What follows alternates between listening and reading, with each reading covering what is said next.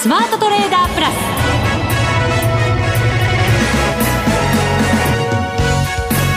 全国のリスナーの皆さんこんにちは。内田まさです、この時間はザ・スマートトレーダープラスをお送りしていきます。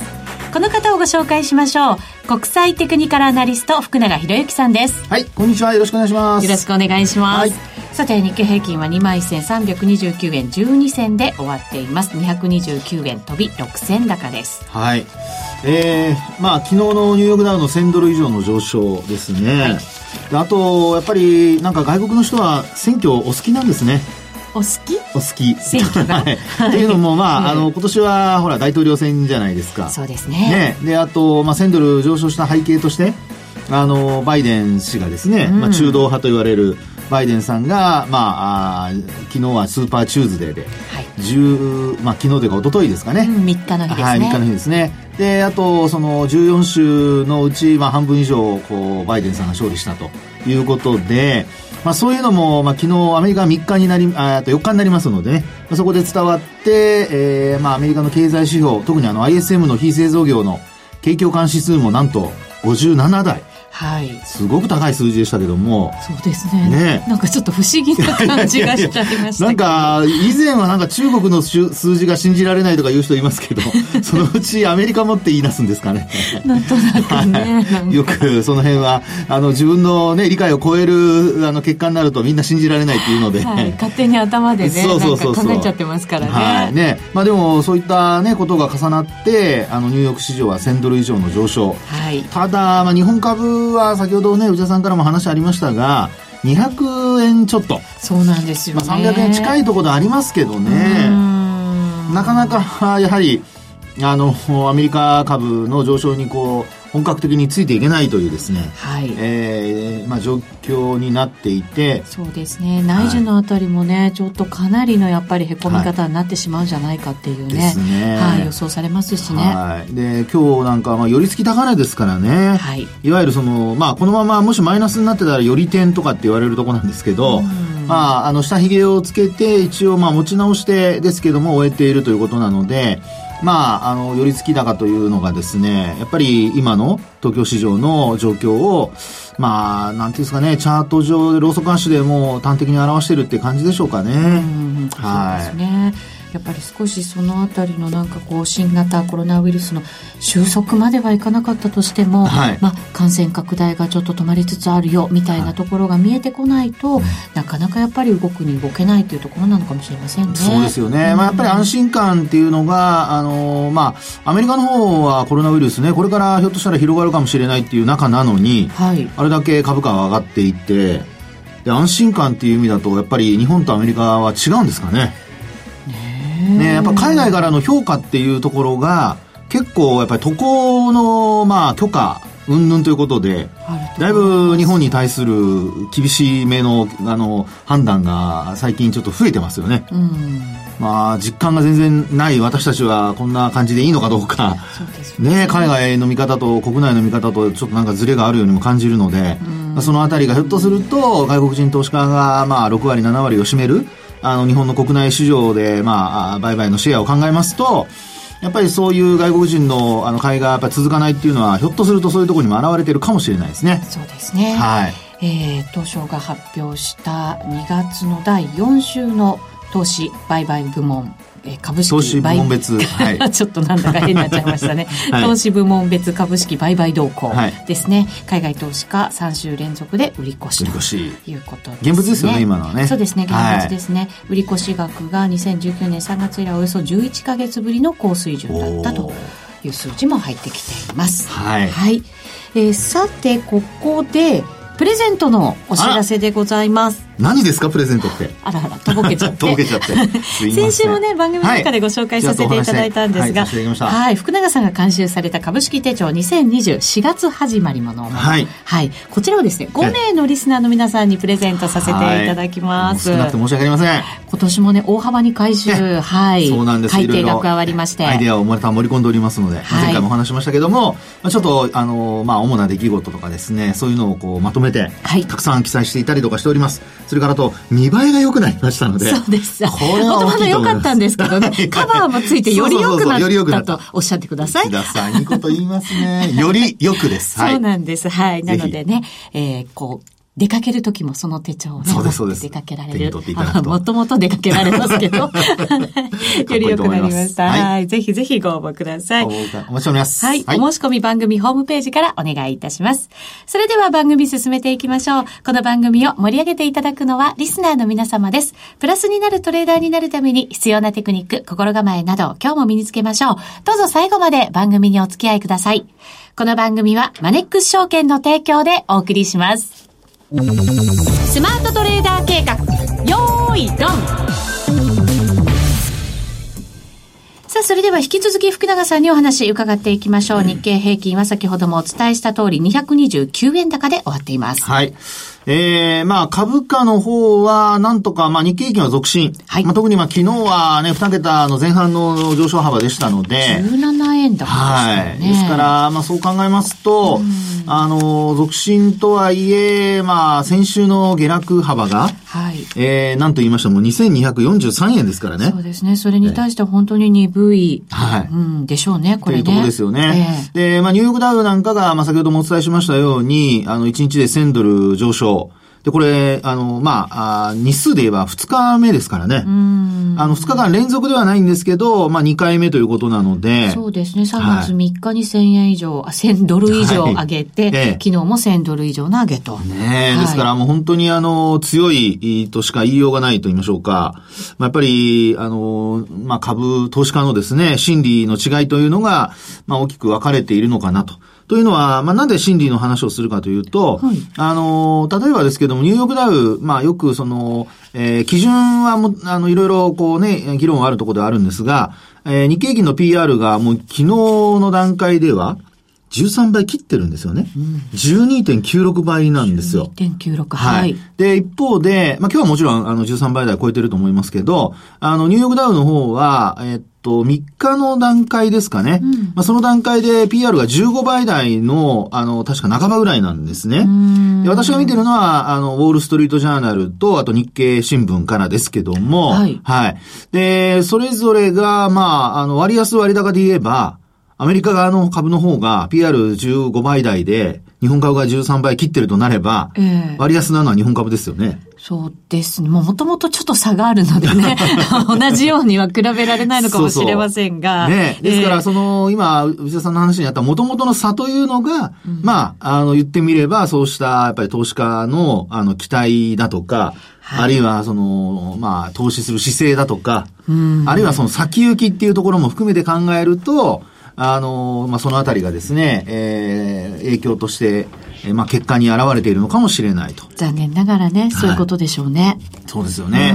で、まあ、そうなりますと、やっぱ安心する材料が何か、まあ、必要になってくるわけじゃないですか。はい。ね。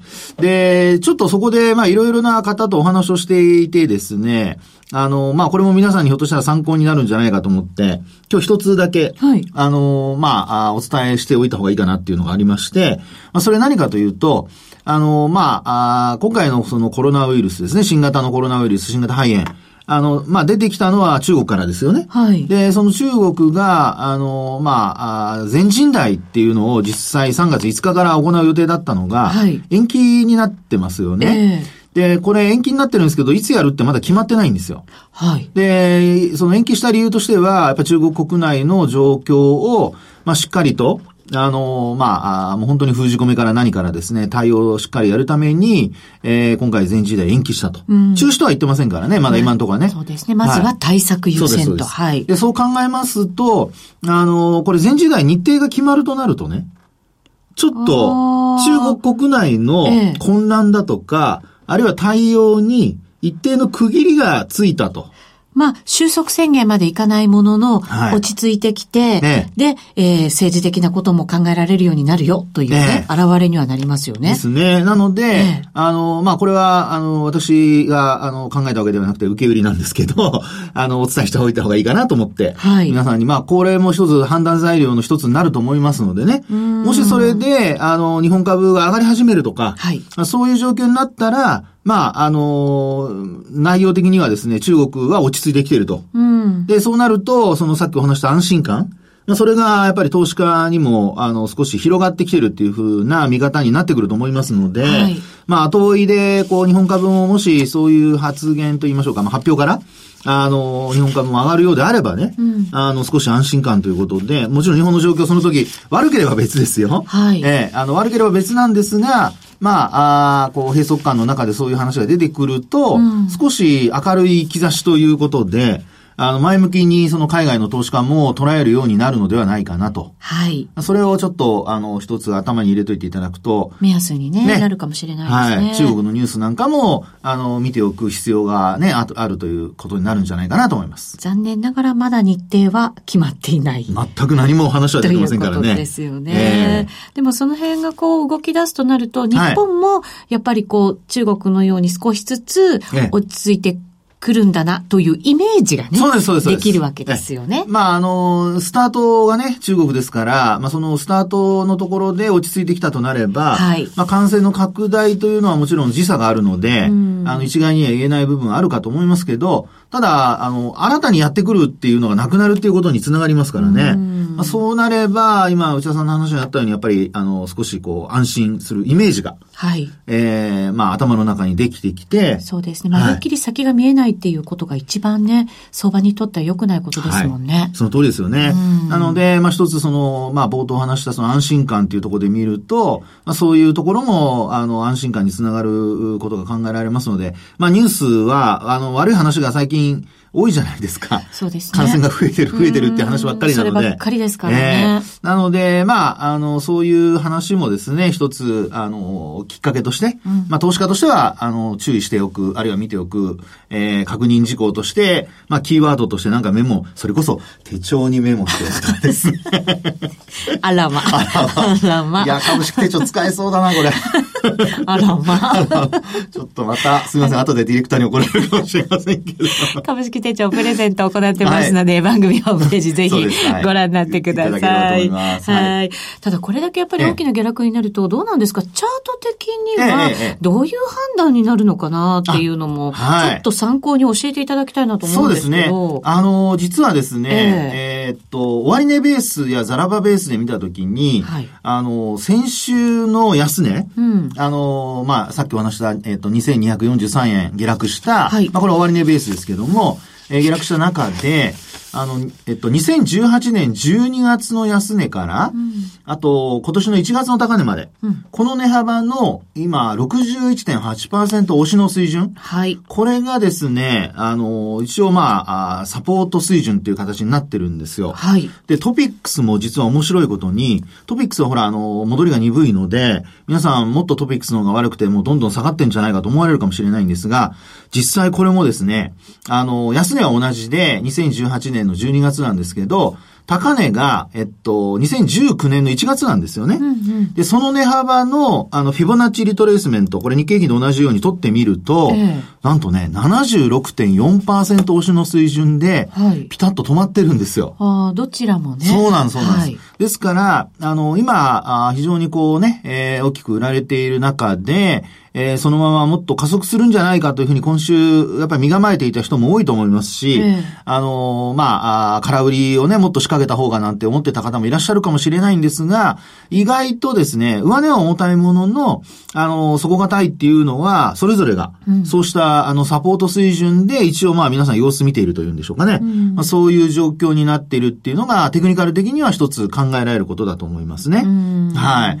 で、あとは、あの、来週は、まあ、メジャー S q ですよね。はい、そうですね。えー、で、これも少しですね、あの、傾向としてお話しときたいんですけど、えー、あの、ちょうど1年半ぐらいですかね、あの、遡って、S q の週の、はい、あの、1週間の値動き、うん、これをローソク足で、実はちょっとチェックしてみたんですよ。はい。そうすると、あの、その週って、陽線か陰線かがですね、もう、はっきり分かれてまして、はあ、白か黒か。そうなんです、そうなんです。うん、あの、まあ、陽線陰線をね、あの白いロウソク足、あるいは黒いロウソク足で表しますけど。まあ、赤か緑かでもいいですけど。すみません、私、あの、白黒の時代に生まれ育ったもんですから、内田さんのように、あの、カラーで色が豊富な、あの、感受性豊かな世代じゃないんです。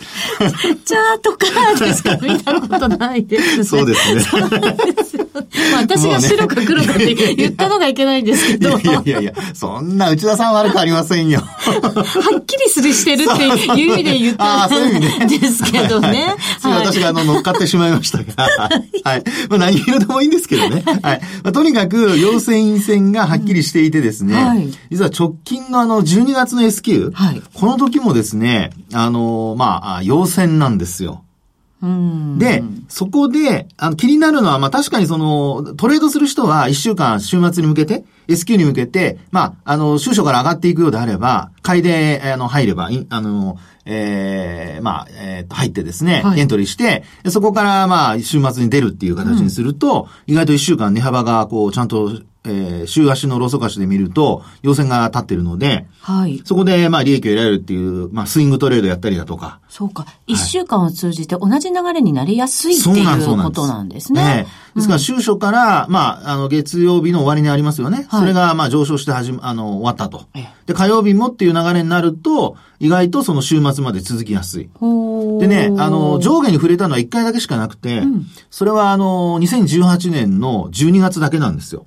でそれ以外はもう陰線か陽線かがもう本当にここ1年半見てみるとはっきりしてるんですよ。2年ぐらいかな。あんまりこう髭も出ないような感じ出ないです。ほとんど出てないですね。実体のみ的な。はい。実体のみ的な形です。ですね。なので、あの、まあ、これもちろんね、あの、過去の経験則ですから、そのまま、あの、今回も当てはまるかどうかわかりませんけど、ただ今週あんまり動いてない、あるいは上値が重たいっていう流れの中で、もし下に行き始めると、それこそ下方向に突っ込む可能性が、やっぱりあるのかなと。ローソク足の大きさ的にはどうなんですか？長さ的には。えー、長さ的にはですね、うん、やっぱりあのー、4、500円。4、500円はい。結構ね、あの、同じような、あの、ローソク足の形です。へえ、面白いもんですね。はい、ねで、これメジャー S q だけですよ。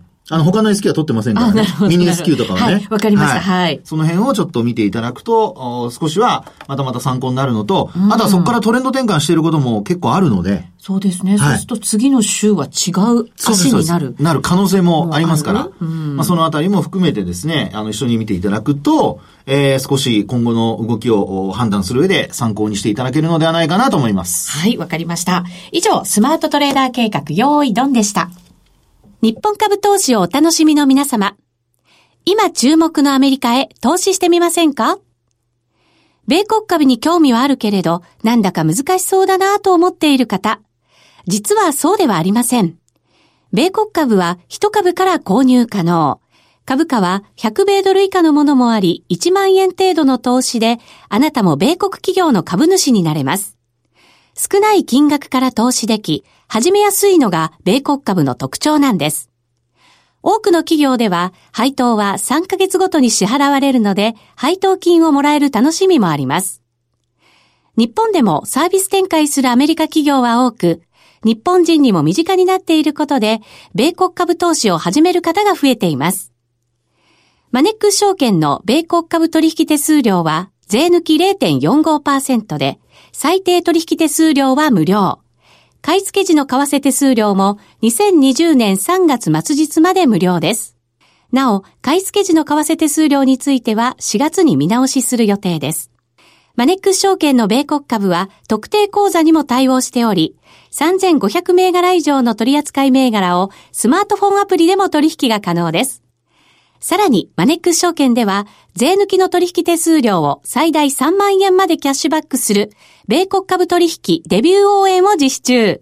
マネックス証券なら、取引手数料実質0円で米国株投資を始められます。米国株なら、マネックス証券。今すぐ、マネックス証券、米国株で検索。米国株式及び米国 ETF、リート、予託証券、受益証券発行信託の受益証券などの売買では、株価などの価格の変動、外国為替相場の変動など、または発行者などの信用状況の悪化などにより元本損失が生じることがあります。お取引の際は必ず契約締結前交付書面などを十分にお読みください。マネックス証券株式会社金融商品取引業者、関東財務局長、金商第165号。日本株投資、ザ・スマートトレーダープラス。今週のハイライト。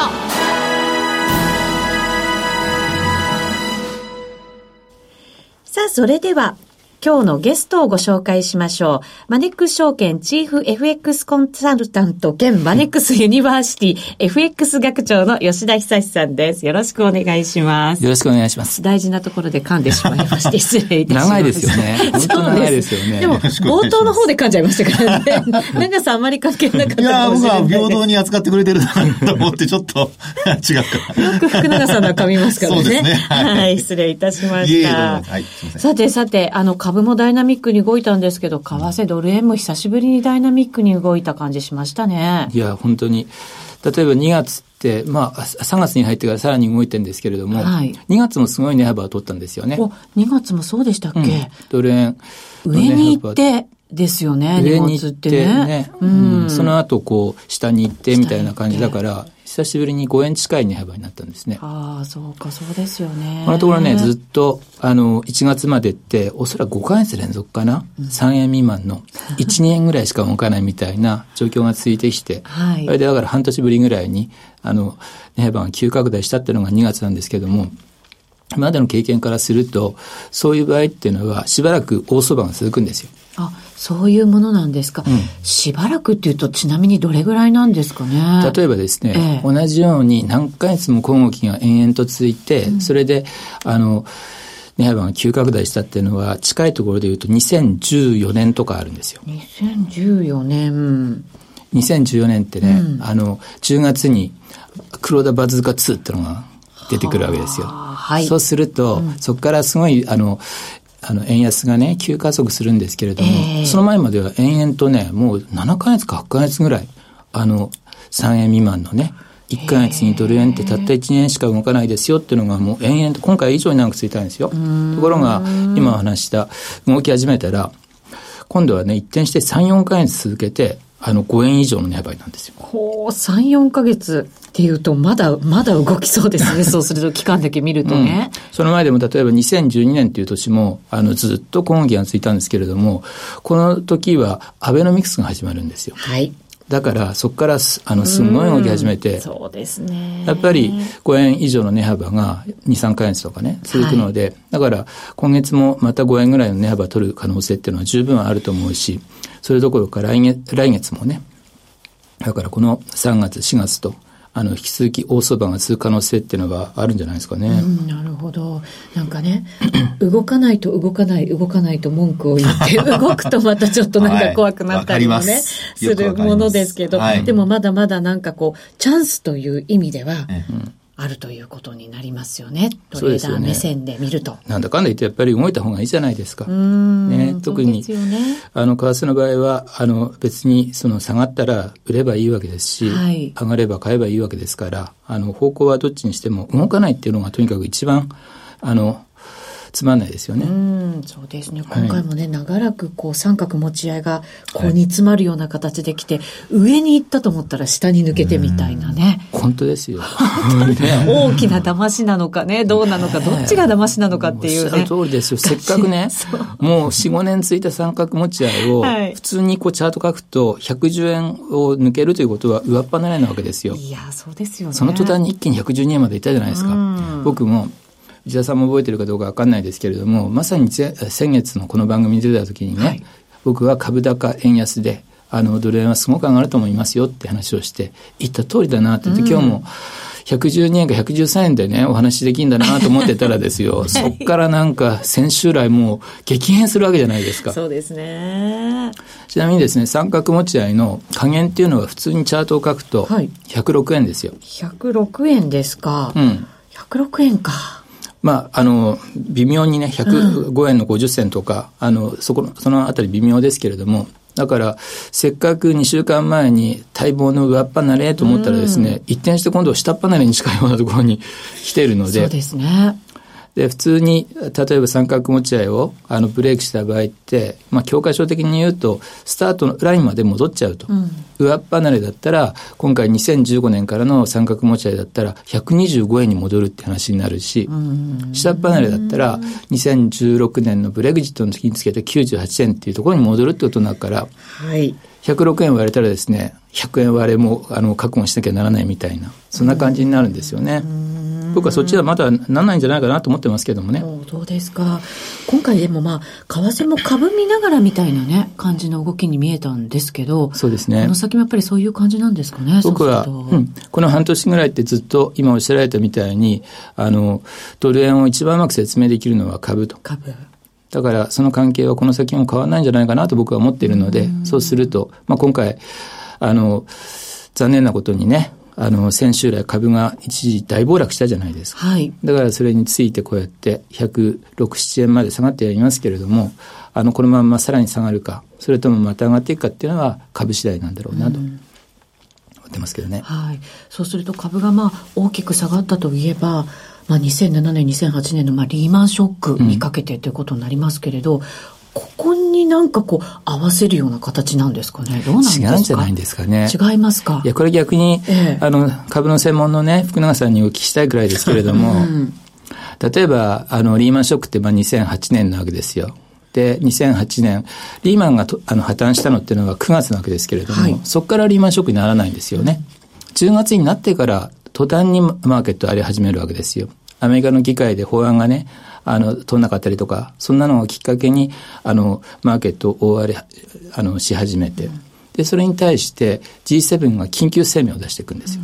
だからこのあたりまでは、今回もね、今週 G7 緊急声明みたいなやつ出たじゃないですか。はい、だから似ていなくはないんですけれども、ただ違うのは、あの、リーマンショックの時っていうのは、もう2週も3週も続けてですね、あの、大陰線がこう、続くわけですよ。はい。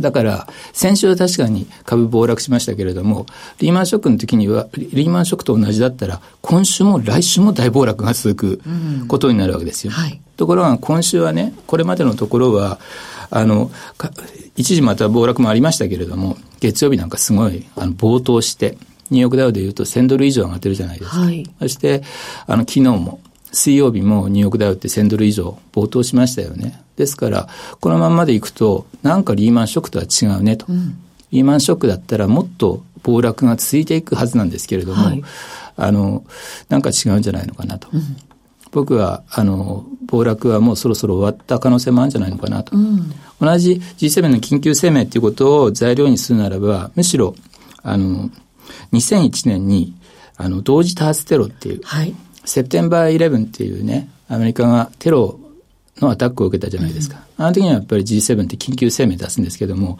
あの声明の内容と今回の内容って結構似てるんですよ。あ、そうですか。うん。ですから僕は、あの、荒っぽい例えですけれども、あの、リーマンショックよりむしろ同時多発テロ前後のね、はい、あの、ニューヨークダウンの値動きっていうのが参考になるんじゃないかなと。うん。その時は株は戻した？その時はですね、ニューヨークダウは最大で15%下がって、ええ、そこで下げ止まると、その後は急速に戻すんですね。はあ、なるほど。さて今回もそれと似たんじゃないかということで、あの見るとですね、ニューヨークダウって、まあ2万9000ドル超えてたところから、一気に2万5000ドル割れ近くまで下がったじゃないですか。はい。まあほぼ15%も下がってるわけですよ。うん、だったら、あのセプテンバー11の時のプライスアクションと似てるんだったら、うん、もう株安は終わった可能性があるんじゃないのかなと。なるほど。株とねドル円が同じだったら、はい、ドル円の下落もあの終わりつつあるんじゃないのかなと思ってますけれども、うん、はいわかりました。ちょっと安心をね、はい、した感じがあります。そうですね、はい、はい、また吉田さんよろしくお願いします。お越しください。ありがとうございます、はい、ありがとうございました。さてそろそろお別れのお時間です。ここまでのお相手は福永博之と内田まさでした。この番組はマネックス証券の提供でお送りしました